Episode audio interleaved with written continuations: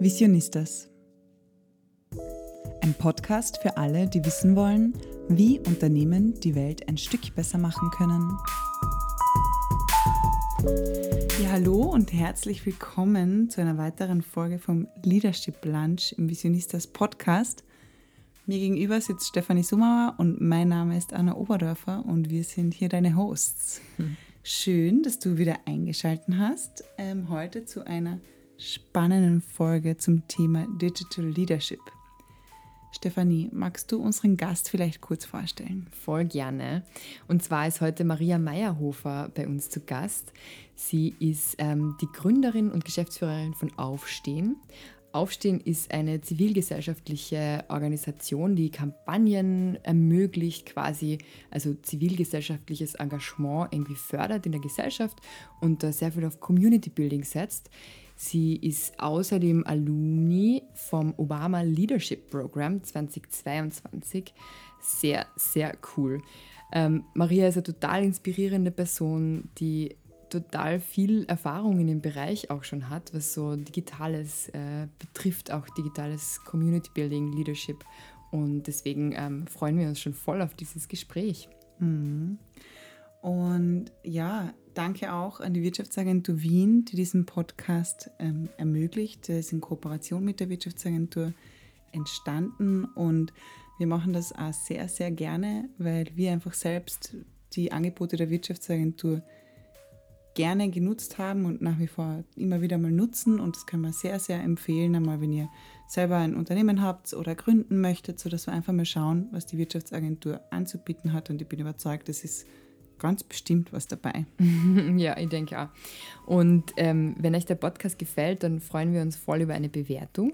Und wenn ihr auch ähm, vielleicht der ein oder anderen Freundin von dem Podcast erzählt. Aber jetzt würde ich sagen, wir hören gleich rein in die drei Fragen an die Maria.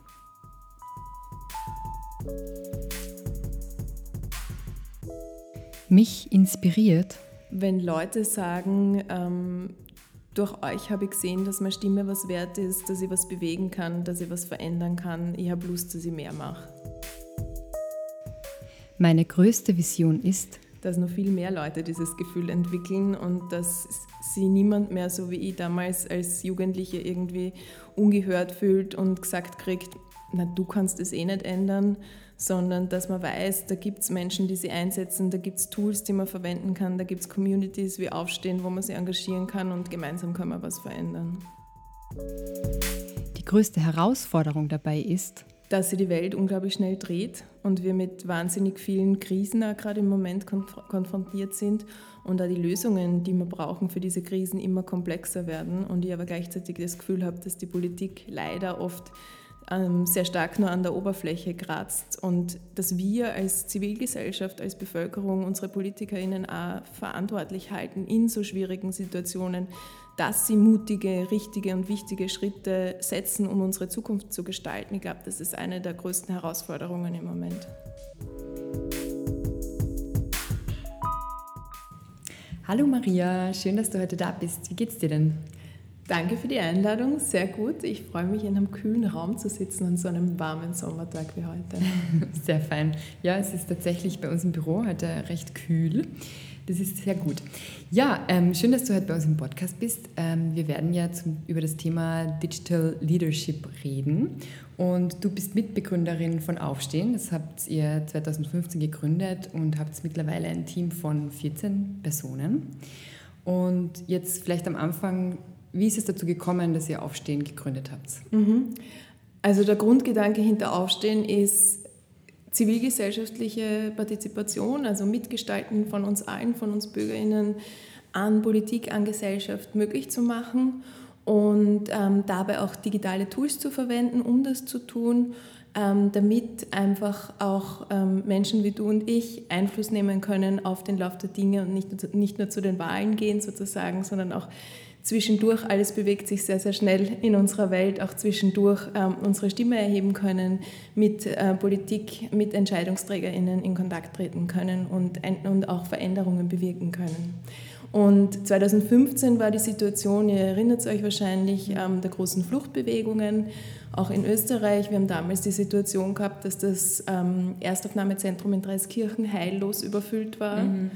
Und in dieser Situation sind extrem viele Leute aktiv geworden. Also die mhm. haben Decken und Essen gebracht, haben versucht, die Menschen zu versorgen und haben recht schnell festgestellt, wer da versagt, ist eigentlich der Staat, mhm. ist die Politik.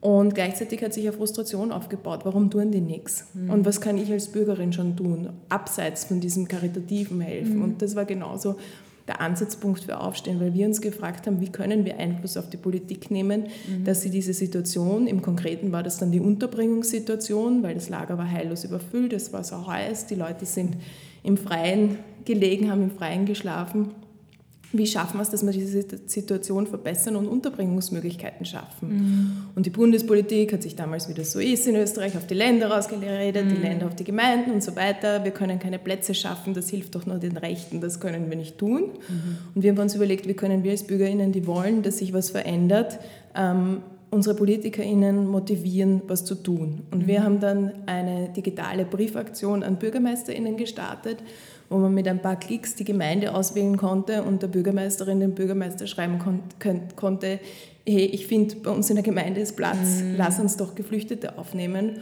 Und das hat in vielen Gemeinden funktioniert und ist in vielen Gemeinden auf auch positives Feedback gestoßen. Also man kann sich dann vorstellen, in der kleinen 300 Einwohnerinnen Gemeinde, wenn da die Bäckerin der Bürgermeisterin mhm. schreibt, hey, ich finde, in unserer Gemeinde ist Platz, lass uns doch darüber reden, ob wir wen aufnehmen können.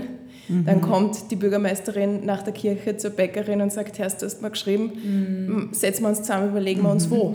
Und genau das ist passiert und das war für uns ein bisschen Proof of Concept. Cool. Man kann mit Entscheidungsträgerinnen in Dialog treten und man kann ähm, was bewegen und wenn man sich zusammentut, dann auch im großen Stil. Mhm.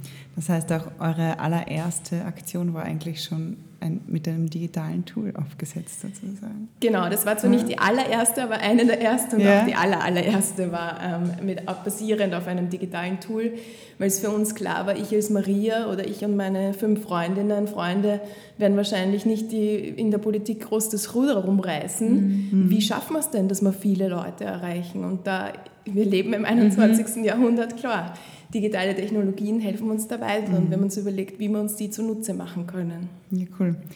Wir sind ja ähm, heute, also wir haben dich ja zum Thema Digital Leadership auch eingeladen und wir haben schon kurz in der Vorbereitung darüber gesprochen und ein bisschen recherchiert und ähm, wir sind draufgekommen, irgendwie, es versteht jeder und jede etwas anderes darunter.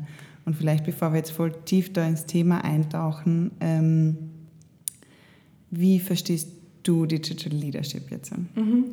Also ich muss zugeben, ich habe das erste Mal von Digital Leadership auch gehört, ob ich, als ich bei einer Konferenz angefragt worden bin, ob ich zum Thema sprechen will, weil, mhm. Zitat, Maria, du machst das ja eh. Mhm. also äh, mir war klar, dass ich irgendwas mit Digitalem mache. Und ich habe dann begonnen, quasi zu reflektieren, wie arbeiten wir als Team zusammen. Und das war noch vor Corona und wir haben damals schon sehr stark ähm, digitale Tools auch genutzt und quasi überlegt, wie können wir in unserer Arbeitsweise auch äh, von Digitalisierung profitieren und wie kann ich das als Führungskraft auch, einsetzen, um ein gutes Arbeitsklima, ein produktives Arbeitsklima, eine, effiziente Arbeit zu gestalten mhm. sozusagen. Und ähm, ich habe sehr oft versucht, das dann irgendwie theoretisch zu unterfüttern oder zu schauen, was, was heißt mhm. das eigentlich wirklich und bin aber da sehr schnell auch an meine Grenzen gestoßen. Also ich habe das meistens in einem Kontext gelesen, wo es irgendwie darum geht, ein altes, starres Unternehmen muss mhm. sich an die Herausforderungen der Digitalisierung anpassen mhm. oder muss jetzt wegen Corona plötzlich alles in dem Homeoffice, mhm. Kommunikationswege finden, neue. Und dann wird unter dem, unter dem Titel Digital Leadership über diese Herausforderungen gesprochen. Da wird viel mit Wörtern wie Agilität und Offenheit für Neues und so mhm. weiter ähm, dann auch hantiert. Für uns zum, als großes Glück, wir waren von Anfang an sehr digital und wir haben das eigentlich alles sehr offen von Haus aus mhm. Learning by Doing auch angenommen und ich glaube, das war für uns ein großer Vorteil, dass wir uns dann auch gut anpassen konnten an die Herausforderungen, die dann noch gekommen sind. Ja, total spannend. Ich finde, es ist äh, interessant, dass es halt jetzt gerade durch die Corona-Pandemie auch nochmal ein wichtigeres Thema geworden ist für sehr viele Firmen, die schon länger bestehen und wo Homeoffice vorher überhaupt keine Option war ähm, die halt jetzt alle umstellen haben müssen, mehr oder weniger. Und ich erinnere mich da, damals beim alten Arbeitgeber ähm, war es so, dass wir diskutiert haben darüber, Homeoffice machen zu können. Und ähm, ich habe mich sehr dafür eingesetzt und es war einfach keine Möglichkeit da, das irgendwie nur anzudenken. Und dann eben, sobald die Pandemie begonnen hat, ähm, war eben quasi dieses digitale Homeoffice-Thema äh, ja eh sowieso da. Aber ich glaube, es ist halt auch ganz an, äh, andere Voraussetzungen für Unternehmen, das sich halt irgendwie so von Anfang an digital aufstellt. Und da gibt, sind, glaube ich, auch die, die Herausforderungen andere. Aber wie war das bei euch zu Beginn? Ähm, habt ihr euch da konkret irgendwie quasi überlegt oder halt, habt ihr euch da informiert darüber, wie es gescheit wäre, das digital aufzusetzen oder habt ihr einfach mal gemacht und geschaut, was, was passiert oder wie seid ihr das angegangen? Also als die ähm, Pandemie gestartet hat und als Corona eine Sache geworden ist, war ich gerade nicht im Büro, mhm. sondern im ähm, weitest entferntesten Zipfel von Norwegen und habe mit meinem Vorstand herumgesignalt, äh, äh, auf Signal geschrieben, wie wir jetzt weitermachen und ob wir alle ins Homeoffice schicken oder nicht. Aber ich habe jetzt eigentlich gemeint von Anfang an, quasi, mhm. wo ihr gegründet habt, ja. weil ihr seid mhm. von mhm. Haus aus quasi mhm. digital. Mhm. Genau der große Vorteil in der Situation war eben, dass wir schon yeah. digital waren und dass ich dann auch ein gutes Gefühl gehabt habe, zu sagen, ja, gehen wir ins Homeoffice, mhm. weil einfach zu dem Zeitpunkt schon extrem viel ähm, etabliert war. Und bei uns war es so, wir haben eigentlich relativ schnell, sogar als wir erst zwei oder drei waren, also ganz am Anfang begonnen, äh, Kommunikation zwischen uns zu digitalisieren. Mhm. Und damit meine ich nicht, ich leite das E-Mail 20 Mal hin und her. Und mhm. gerade wenn man in einem Bereich arbeitet, wo sehr viel kommuniziert wird oder an Texten gearbeitet wird, war es für uns eigentlich sonnenklar, wir brauchen Tools, wo wir in Echtzeit irgendwie zusammenarbeiten können. Mhm. Und wir brauchen Kommunikationswege, die schlauer sind als E-Mail und die wahrscheinlich auch schlauer sind als eine WhatsApp-Gruppe, in die man alles reinpostet, mhm.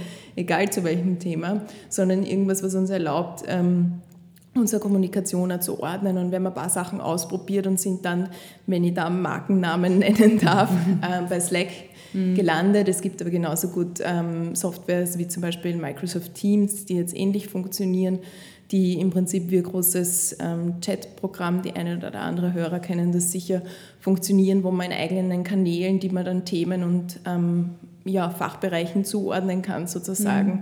wo man dann Sachen deponieren kann, dort drüber chattet, die auch schnell findet und alles sehr geordnet abläuft. Mhm. Das haben wir schon relativ früh etabliert und haben halt dadurch einfach schon eine Infrastruktur gehabt, wo wir auch, wie immer zu zweit im Büro gesessen sind, nicht über den Schreibtisch drüber geschrien haben, Herst, was ist denn übrigens bei mhm. dem Thema und die andere Person, die vielleicht gerade super konzentriert war, rausgerissen haben, sondern das vielleicht mal in dem entsprechenden Themenchat deponiert mhm. haben und dann dort in einem Thread diskutiert haben, wie kann man das Problem lösen mhm. oder was haltest du davon oder was auch immer. Mhm. Und das hat uns schon extrem geholfen. Mhm. Ja.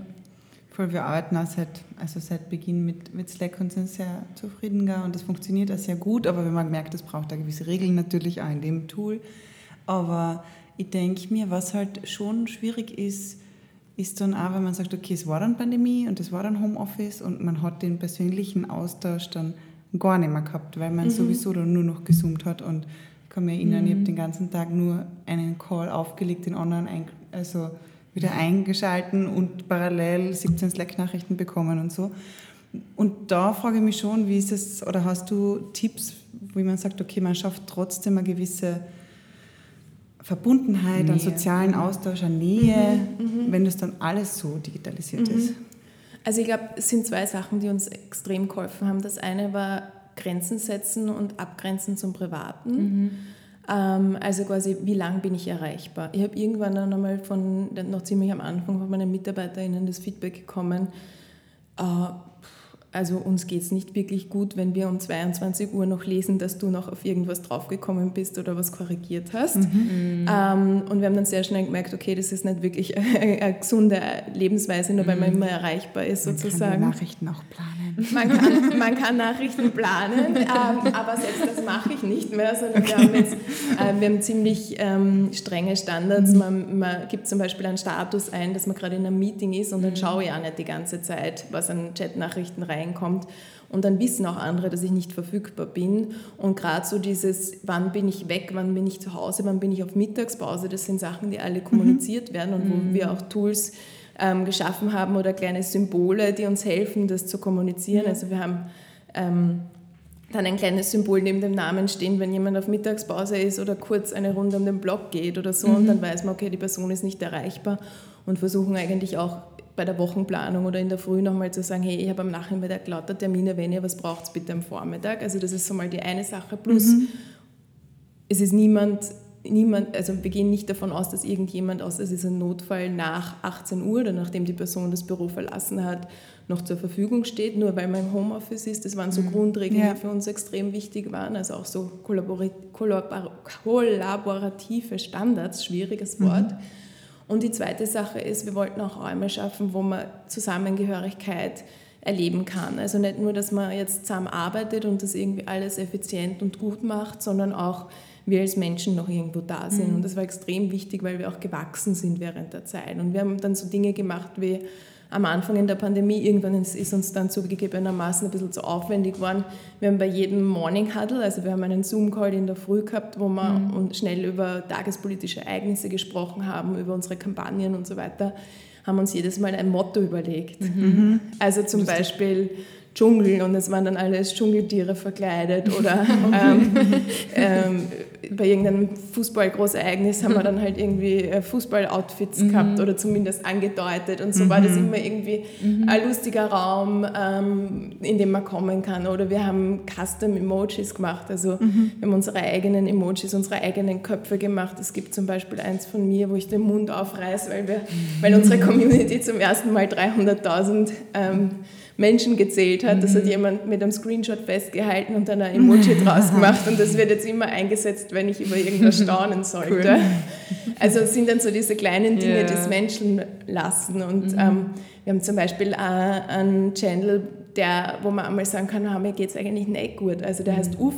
Mhm. Und gerade die Leute, die zum Beispiel im Community Management arbeiten, also die E-Mails bearbeiten, mhm. die reinkommen ähm, oder Social Media Kommentare, mhm. auch schreckliche Kommentare lesen müssen, die das dort äh, deponieren können und sagen können, boah, ich habe das gerade gelesen, ich finde das echt nicht leib und eigentlich kann man drüber reden mhm. oder so.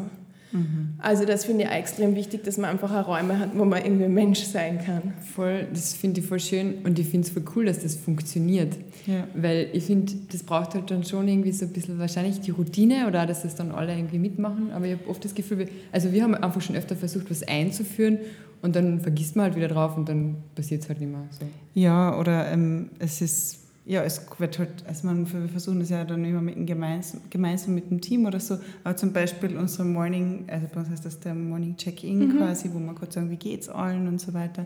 Und teilweise ist das dann, also jetzt dann überhaupt nicht mehr, aber in, der, in Lockdowns, wo alle im Homeoffice waren, da war es halt schon irgendwie so, okay, was soll ich jetzt, alle waren so ein bisschen so, was soll ich jetzt sagen? Wir haben nichts zu erzählen. Wir haben nichts erzählen. Ich war im Homeoffice, ich habe gearbeitet, ich bin schlafen gegangen, so ein bisschen.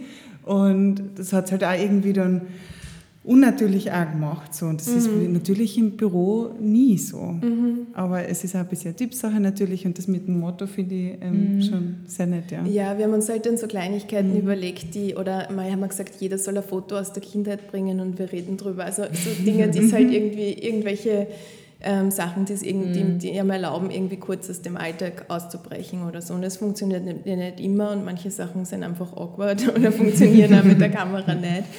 Ähm, aber wir haben da immer, wenn wir Ideen gehabt haben oder wenn jemand eine Idee hatte, ähm, dann geschaut, dass man, dass man ähm, sich da auch einbringen kann. Mhm. Und die Ideen kommen dann aus dem Team bei euch oder gibst du das dann vor oder wie macht ihr das? Ähm, na, meistens äh, sind es nicht meine Ideen, sondern meistens hat irgendwer eine Idee und dann versuch, versuchen wir das mal. Und ich glaube, das Schöne bei uns ist, dass wir halt einfach so ein lernendes Team sind. Mhm. Also wir sind alle relativ jung, für viele ist es der erste Job, viele sind aber jetzt doch schon ein Weilchen dabei. Mhm. Und diese, ah, das ist auch was, was man, von, was man unter Digital Leadership oft diskutiert, diese Offenheit und diese Lernmentalität. Mhm. Das ist was, was bei uns irgendwie sehr stark verwurzelt ist. Und dann probieren wir das halt mal und wenn es blöd ist, dann lassen wir es wieder. Mhm. Und ganz viel von dem, was wir tun, ist einfach Learning by Doing. Mhm. Und da ist es auch diese Agilität, ein anderes Schlagwort, das in dem Zusammenhang ja. immer wieder fällt, ja.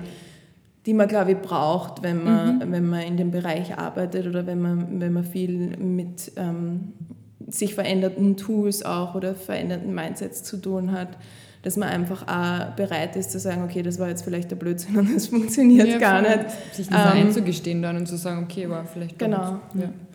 Ich habe auch den Eindruck, ähm, Digital Leadership, das hat halt auch irgendwie ein ganz anderes Tempo, oder? Ich meine, man kann sagen, ja, es ist zwar jetzt effizienter, aber es ist halt auch sehr schnell alles. Also der Arbeitsalltag ist zumindest bei uns deutlich schneller, wie, glaube ich, bei ähm, vielen anderen einfach Unternehmen, die nicht so digitalisiert sind.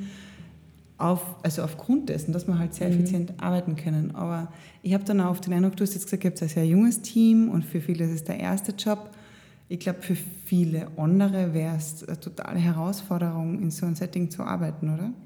Ja, das kann ich mir gut vorstellen. Wir haben ja schon Erfahrungen mit Freiwilligen gemacht, zum Beispiel die älter waren, die im Team ausgeholfen haben die sehr schnell einfach gemerkt haben, das ist eine Arbeitsweise, die sie gar nicht gewohnt sind oder die schwierig ist. Mhm. Es ist aber immer eine Persönlichkeitssache. Also manche Leute kommen besser damit zurecht und manche weniger. Und ich glaube, es ist ja dann wichtig, dass unterschiedliche Leute unterschiedliche Nischen für sich finden. Und es ist sicher nicht das Ziel mit der Kommunikation oder mit der Art und Weise, wie digital zusammengearbeitet wird, dass man irgendwen überlastet. Also wir wollen ja nicht das Ganze übertreiben und dann nur mehr das machen, sondern mhm. wir machen das ja, damit wir die Arbeit gut machen können. Und mhm. es gibt auch bei uns Arbeitsfelder, die jetzt zum Beispiel langsamer sind. Es gibt Leute bei uns im Team, die an langfristigeren Strategien arbeiten und es gibt Leute, die, die, die täglich ähm, fünf Social-Media-Postings mhm. rausballern und das macht da einen Unterschied. Aber mhm. die Kommunikation ist so das, was uns eint und dieses ja.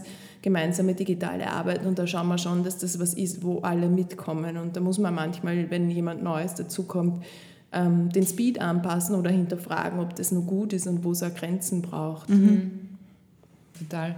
Ich finde auch, was in dem Zusammenhang ähm, spannend ist, ist, ich erinnere mich, wo wir gegründet haben und also beim Aufbau von unseren Tools haben wir so viel diskutiert darüber, welche Tools wir jetzt verwenden wollen und welche nicht, weil wir immer so ein bisschen die Sorge gehabt haben, uns zu, zu überorganisieren irgendwie. wie geht es ihr mit dem Thema um? Habt ihr irgendwie, gibt es dann immer wieder neue Tools, die ihr ausprobiert oder wie, wie macht ihr das? Ich bin ein ganz großer Fan von Form follows Function. Also bei uns war es sehr umgekehrt. Wir haben immer unsere, unsere Sache gemacht und dann, wenn die Bedürfnisse aus dem erwachsen sind, dann geschaut, wie können wir die Bedürfnisse befriedigen. Und mhm. manchmal war es eine Hilfe, wie können wir die Bedürfnisse befriedigen. Und mhm. ah, da gibt es dann die drei Tools, die meistens unser Tech Director gekannt hat und mhm. vorgeschlagen hat. Oder wir haben irgendwie von PartnerInnen auch aus unserem internationalen Netzwerk einfach schon gekannt. Da gibt es die drei Tools, die wir ganz gut finden für To-Do-Listen, die drei Tools, die wir ganz gut finden für Projektplanung. Ähm, das Lässige an dem Tool ist das, schaut sich das mhm. mal an und dann hat man eigentlich schon gewusst, ah ja, das ist eigentlich das, was ich suche. Mhm. Ich habe am Anfang speziell das Gefühl gehabt, dass ich auch so ein Streben gehabt habe nach, wie bringe ich mehr Ordnung rein oder mhm. so. Ich habe jetzt das Gefühl, dass alles sehr geordnet ist, ähm, aber es stört mir auch nicht, wenn sie dann was ändert oder wenn was dazu oder wegkommt oder anders gemacht mhm. wird. Okay. Ja, eh, das ist, äh, ich glaube, das ist ja voll Teamsache, also eine Typsache, was man so für Kultur dann auch einführt mhm. und wie man dann mhm. damit umgeht. Ähm, ja, du warst ja vor kurzem im Obama Leadership oder ist es Leader Program hast, glaube ich, gell? Ähm, wie ist denn das dazu gekommen, dass du das gemacht hast? Das ist super cool. Dankeschön. Ja, es war wirklich super cool. Es war ein halbjähriges Programm, das auch vor allem online basiert war und wo mhm. auch das, das digitale Lernen, aber das digitale Führen irgendwie äh, oder zumindest digital basierte Führen auch dann ähm, sehr stark im, im Mittelpunkt gestanden ist oder einfach eine Rolle gespielt hat. Ähm, das ist grundsätzlich so, dass man in dem Programm ähm, sich nicht bewerben kann, sondern man wird nominiert von jemandem und kann sich dann entscheiden, sich zu bewerben und dann gibt es ein Auswahlverfahren mhm. und dann, dann kommt man halt rein oder nicht. Mhm. Und ich habe das Glück gehabt, dass ich reinkommen bin und das war super spannend, weil mhm. ich einfach ähm, extrem viele, also Leadership im Englischen ist ja ein bisschen breiter gefasst. Wir mhm. übersetzen es oft mit Führungskraft. Das ist, sind mhm. nicht nur Personen, die jetzt wirklich ein Team führen, es sind ja Leute, die in einem Bereich Leaders sind, weil sie Role Models sind, weil mhm. sie irgendwas vorantreiben. Aber es waren einfach sehr viele spannende Leute, von denen eher wieder viele spannende Ansätze mhm. zu, wie kann man arbeiten und wie kann man in einer digitalisierten Welt arbeiten und sich den Herausforderungen, die es gerade so gibt in unserer Welt auch stellen. Und ich habe das sehr, sehr spannend gefunden. Mhm. Sehr cool. Wie lange hat das gedauert? Ein halbes Jahr. Ein halbes Jahr. Ja, schön. Genau. Cool. Und ihr wart zwar vor Ort auch wir haben uns einmal ähm, im echten Leben sozusagen, mhm. obwohl ich diese Unterscheidung gar nicht mag, yeah. weil unser echtes mhm. Leben ist so digital. Wir haben uns aber wirklich auch mal in echt yeah. in Real Life getroffen, ähm, auch mit Barack Obama selber und haben eine, mhm. waren auf einer Konferenz gemeinsam und haben dann auch noch gemeinsam Workshops gehabt und so weiter. Ja, genau. Also es war nicht nur digital, was auch extrem wichtig ist, yeah. finde ich. Also auch während Zeiten, wo man äh, vor allem digital arbeitet und sie vielleicht mhm. nur über Zoom sieht, dass man trotzdem überlegt, gibt es irgendwie Räume, mhm. wo man ein Team zusammenbringen kann und Leute zusammenbringen kann, weil es gibt so viel, das einfach voll verloren geht und wir haben dann auch, wir haben irgendwann nach ein paar Monaten, ich glaube im zweiten Lockdown oder so, haben wir gesagt, boah, wir wollen uns sehen. Mhm. Ähm, es fehlt irgendwie was und wir haben dann überlegt, was man machen kann und haben dann eine gemeinsame Schnitzeljagd durch Wien gemacht, weil das war irgendwie, ist noch unter dieses, ich hoffe, ich sage jetzt nicht irgendwas Straffälliges, aber ist noch unter dieses, man kann zum, zur psychischen und gesundheitlichen Erholung mhm. rausgehen, gefallen und wir haben dann irgendwie gemeinsam einen, einen Nachmittag in der Stadt verbracht mhm. mit großen Abständen und das war extrem viel wert. Mhm. Das glaube ich, ist, war für uns ein so eine große Herausforderung, weil unser Team halt da in der Zeit äh, gewachsen ist und wir einfach teilweise neue Kolleginnen einfach zweimal gesehen haben und dann halt nur mehr digital zusammengearbeitet haben. Und da ist halt, finde ich es extrem schwierig, also war es halt für uns, da irgendwie ein Gespür für die Person zu kriegen, wie tickt die, was braucht die, weil du halt nur digital also ich finde, da braucht es schon irgendwie beides, für mich Aber zumindest. Es ist, finde ich, voll die Typsache, weil wir haben auch zum Beispiel ähm, Kundinnen und Kunden während der Pandemie natürlich gekriegt, die wir dann nie, also erstens einmal nie getroffen haben, ein ganzes mhm. Projekt über nie mhm. persönlich gesehen und aber ganz eng zusammengearbeitet haben. Und es hat so super funktioniert auf so einer Vertrauensbasis. Oder andere erst nach einem Jahr zum ersten Mal mhm. getroffen und so. Und dann merkt man erst, okay, wow, wir haben trotzdem voll die gemeinsame ähm, also wir haben voll die Verbundenheit, ja. obwohl man dann so ist so, was, okay, ich habe gar nicht, ich habe mir die irgendwie ganz anders vorgestellt. Ich habe gar nicht gewusst, dass du so groß bist. Ja, das ist ja jedes Mal. der ja, ja. am ersten. Mit der Körpergröße ja jedes Mal in, diesen Momenten. Oh, es ist schon lustig. Aber eben im Team haben wir trotzdem gemerkt, das ist, ich meine, vielleicht ist es eine Typsache, aber es war wirklich viel schwieriger, finde ich. Ja, und ich denke, da ist schon noch einmal ein Unterschied zwischen dem Team und bei uns jetzt mit Kundinnen und Kunden im Umgang, mhm. weil es ist schon noch mal ein anderes Level irgendwie, für mich zumindest, ja, an, an Vertrautheit, die ich brauche und Vertrauen und Teamgefüge und so. Weil natürlich ähm, arbeiten wir sehr enger mit unseren Kundinnen und Kunden zusammen und sind auch ein Team irgendwo in einer Art und Weise, würde ich schon sagen. Ja. Ähm, äh, weil wir halt einmal gemeinsam an wichtige Themen arbeiten. Aber gerade im Team so dieses, ja, also den Team Spirit aufzubauen im eigenen Team ist für mich einfach nochmal ein Unterschied, ich weiß nicht. Bei, bei euch wird es ja auch unterschiedlich sein vom, vom Kernteam quasi und von der Community, oder? Mhm. Wie, wie man halt dann da damit digital umgeht, weil die riesen Community zusammenholen, habt ihr schon mal überlegt? also ich glaube 365.000 Menschen zusammenzubringen wäre ein bisschen schwierig und wahrscheinlich auch teuer. Ähm, wir haben halt was wir früher oft gehabt haben, waren halt dann Offline-Events, also oder Demos, irgendwelche Tagungen, mhm. Übergaben von Petitionen, wo man immer wieder Leute gesehen hat, manche Leute öfters, Leute, die dann auch freiwillig unterstützt haben bei Offline-Aktionen, ähm, unterwegs waren als Ordnerinnen, was auch immer. Das ist natürlich alles wegfallen und das war extrem hart. Und wir haben uns schon überlegt, wie kann man, wie kann man Community in der Zeit auch ähm, irgendwie gestalten oder leben. Und das ist extrem schwierig. Ähm, weil natürlich auch unser, also unser primärer Kommunikationskanal, das überrascht jetzt vielleicht manche, ist E-Mail. Das heißt, hm. ganz traditionell via E-Mail, das ist mit die Form, wie man sie verifiziert, wenn man bei einer Aktion mitmacht, wenn man einen Appell unterschreibt, wenn man bei einer E-Mail-Aktion mitmacht und dann quasi auf unserer Liste landet, weil man sagt, ich möchte weiter informiert werden, dann ist E-Mail der primäre Kanal, mhm. mit dem wir neben Social Media natürlich auch, aber mit dem wir wirklich persönlich mit Personen in Kontakt sind. Und dann stellt sich die Frage, okay, das ist jetzt die Person mit jemandem vom Aufstehen-Team in Kontakt, aber was ist eigentlich mit den Personen untereinander und wie mhm. schafft man das?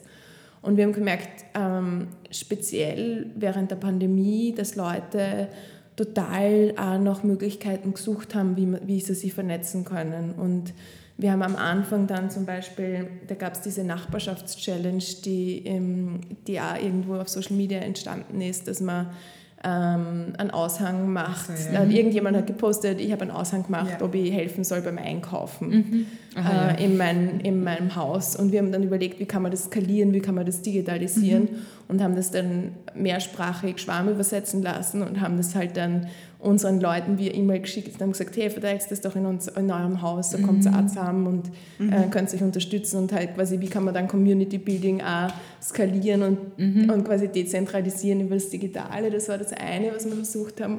Und andererseits haben wir auch zu Themen, die viele Leute bewegt haben, wie zum Beispiel, wie gehe ich mit Verschwörungsmythen in meinem Freundinnen, Bekannten, Familienkreis um, dass wir da einfach auch so äh, Formate probiert haben wie ähm, große Zoom-Calls mhm. ja, mit 700 Teilnehmerinnen mhm. oder so.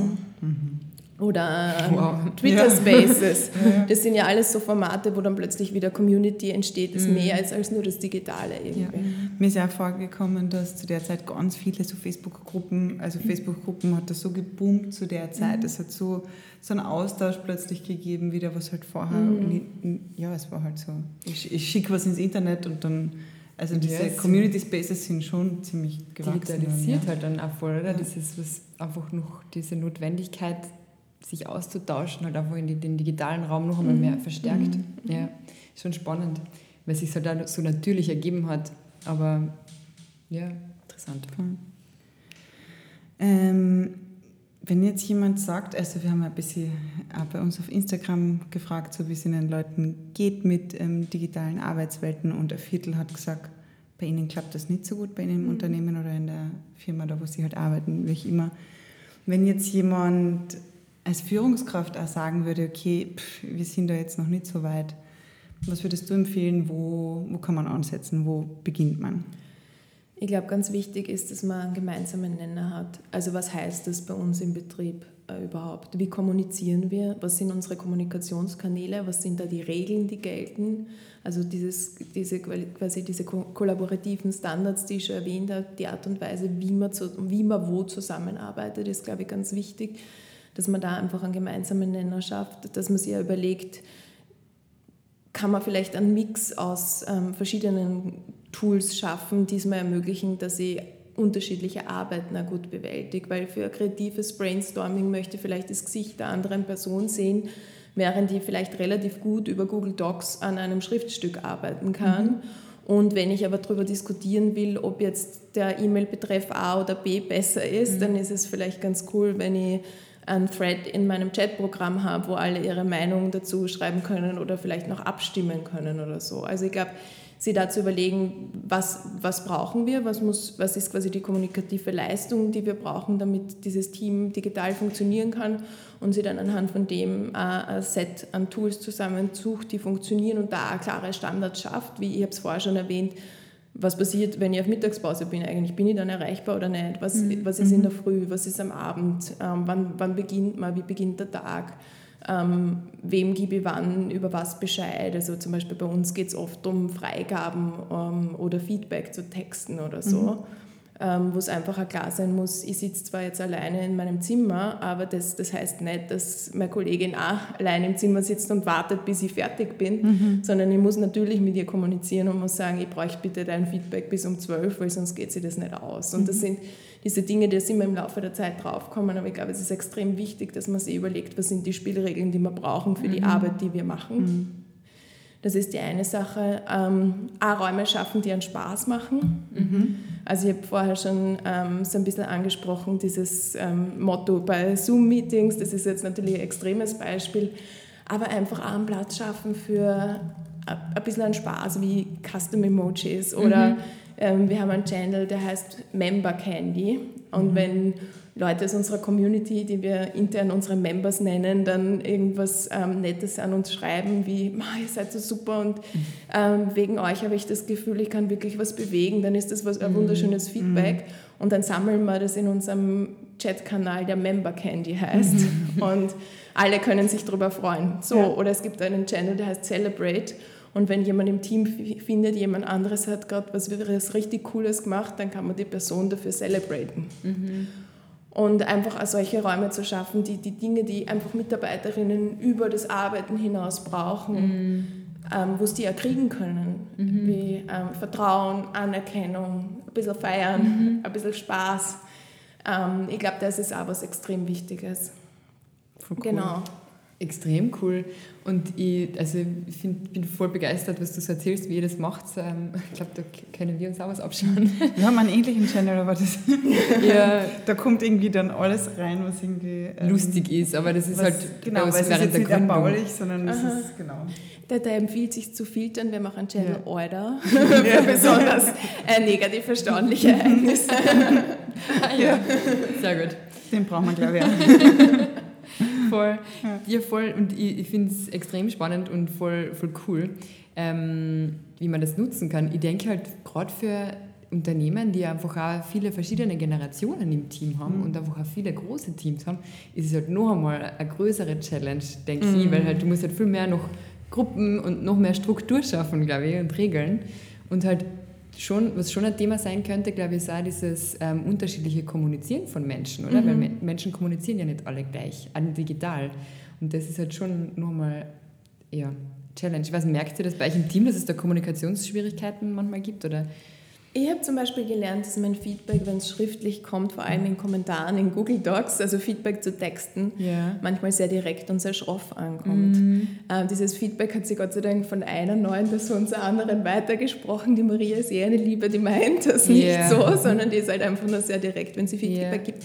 Das sind natürlich Sachen, die passieren und die, wenn mich jemand kennt und wenn ich dieses gleiche Feedback jetzt in einem Gespräch zu zweit geben würde, wird das ganz anders klingen und ich habe das dann auch als Info bekommen, vielleicht sagst du das dazu, dass das, dass das halt schon mal so ankommen kann, aber nicht so gemeint ist yeah. oder so weil da natürlich Missverständnisse passieren. Und ich finde gerade, wenn halt irgendwie Mimik, Gestik und das Gewohnte wegfällt und auch die Räume, wo man sich gegenseitig kennt. Also ich kenne meine MitarbeiterInnen, meine Kollegen mittlerweile und ich weiß, wie die was meinen, wenn die was schreiben, mhm. so in 99 Prozent der Fälle und sonst mhm. frage ich halt nach. Yeah. Ähm, aber gerade wenn es unterschiedliche Kommunikationsstile gibt, dann ist das, glaube ich, schon eine große Herausforderung. Mhm. Und ich kenne es auch von ein paar äh, größeren Unternehmen, wo es in unterschiedlichen Abteilungen unterschiedliche Kommunikationsformen gibt. Oder mit dem Aufsichtsrat wird halt per E-Mail kommuniziert und ja. im kleinen Team wird per Mail kommuniziert und in der Abteilung aber über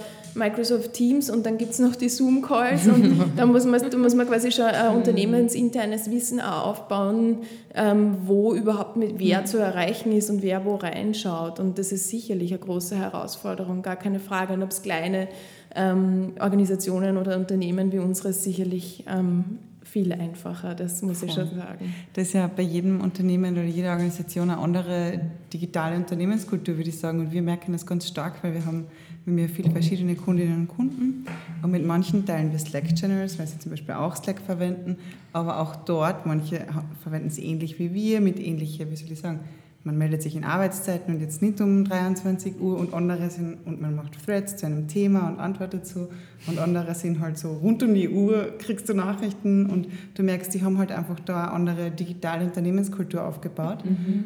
und mit ganz anderen hat man wieder nur E-Mails und dann kriegt man plötzlich 70 E-Mails die Woche so und das ist, also es ist schon mhm. interessant, dass da auch hier jedes Unternehmen eine andere, eine andere Unternehmenskultur digital aufbaut ja. irgendwie oder die Spiegel, die sie haben. So. Ja, und ich finde in dem Zusammenhang, weil wir haben gerade vor kurzem darüber diskutiert, auch mit diesem am Abend E-Mails schicken und mhm. ich meine, du kennst das, wenn man selbstständig ist, dann ist es oft äh, so, dass man einfach am Abend arbeitet und vielleicht am Tag sich freinimmt, wie auch immer.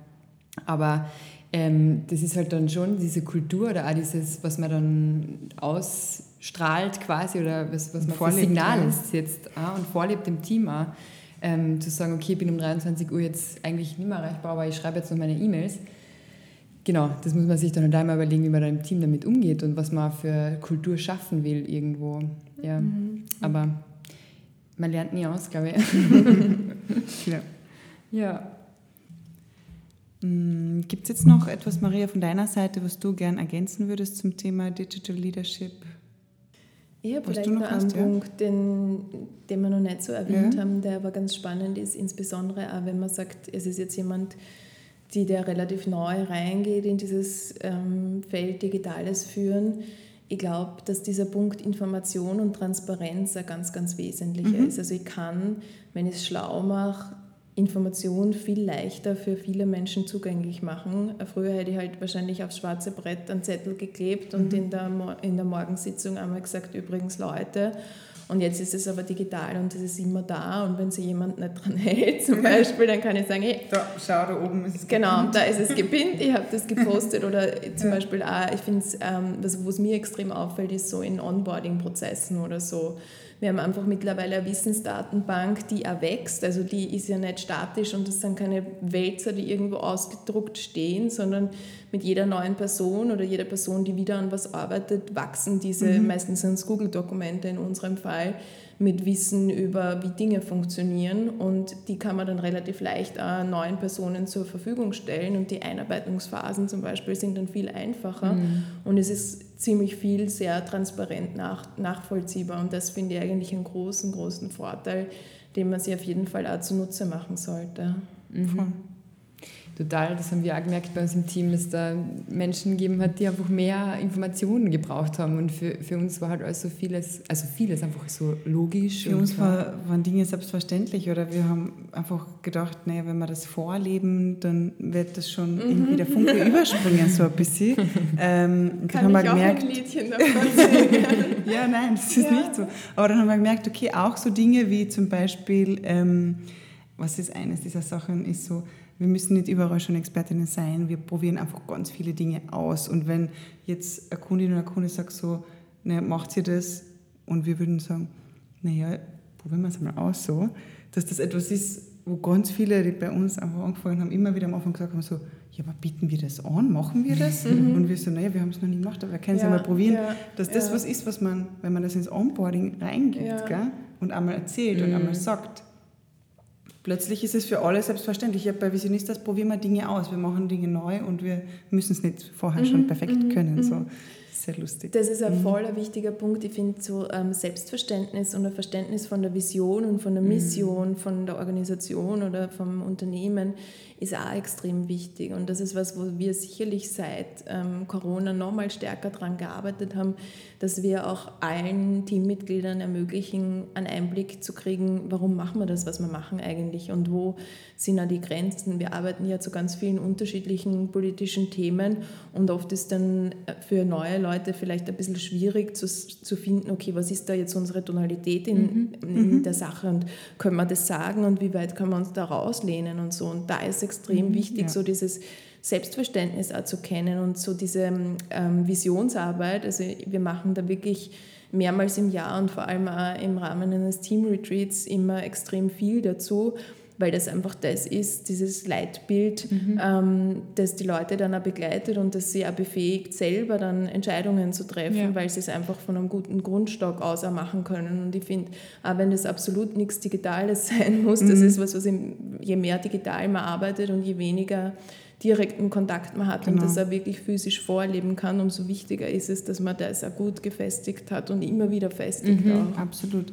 Und es gibt ja eine gewisse Sicherheit, also dem, dem Team zu sagen, schaut, danach zu sagen, okay, aber wir haben das damals besprochen und das ist ja, ja. also es gibt ja. allen einfach ein sicheres Gefühl irgendwie, wenn man da ja, wenn man sich einig wenn ist und es einfach ist, ausgesprochen hat. Ja. Voll. Total schwierig, finde ich. Also vor allem mal diese Dinge dann oft in Worte zu fassen, also auch zu verstehen, was ist noch das, was noch hingeschrieben gehört, also oder was wir noch ansprechen müssten. Aber wir haben da wirklich auch viel Zeit dann reingesteckt, in dieses, das einmal zu fassen, so, mhm, ja. was sind diese Dinge, die wir als Selbst, also in unserem Selbstverständnis einfach so mhm. machen und wo andere sich dann wundern oder mhm. das halt nicht haben. Mhm. Ja. Ich glaube, das ist ja was, was ganz natürlich, wenn man gründet, noch nicht so da ist. Und ich habe das auch gemerkt, das ist in den letzten Jahren wirklich stark gewachsen. Und am Anfang hat man dieses gemeinsame Verständnis, dass man irgendwie gemeinsam arbeitet und mit den ersten drei, vier, fünf MitarbeiterInnen ist es so mitgewachsen und ist auch an denen gewachsen und dann plötzlich waren wir aber viele mehr mhm. und dann braucht es auf einmal viel mehr Kommunikation mhm. und viel mehr Leitlinien und, ja. und, und Spielregeln. Ja, und manchmal muss man es halt auf die harte Tour lernen. Oh ja. ja. Ja. Ja. Ähm, vielen Dank, Maria. Danke für euch. coolen äh, Einblicke in, in deine Arbeit. In, ich bin ja voll begeistert von Aufstehen. Jetzt vielleicht noch kurz für unsere Zuhörerinnen und Zuhörer. Wie kann man euch denn unterstützen oder wie kann man ein Teil von euch werden? Mhm. Also grundsätzlich ähm, hoffen wir, dass möglichst viele Menschen Teil von uns werden, Teil unserer Community werden, Menschen sein wollen, die Politik, die Gesellschaft in Österreich verändern, verbessern. Das kann man machen, indem man an unseren Kampagnen ähm, sich beteiligt. Auf www.aufstehen.at haben wir immer einen Überblick über aktuelle Kampagnen. Und da gibt es pro Kampagne unterschiedlichste Formen, was man machen kann. Also wir orientieren uns da immer auch an der Frage, was führt uns wirklich zum Ziel.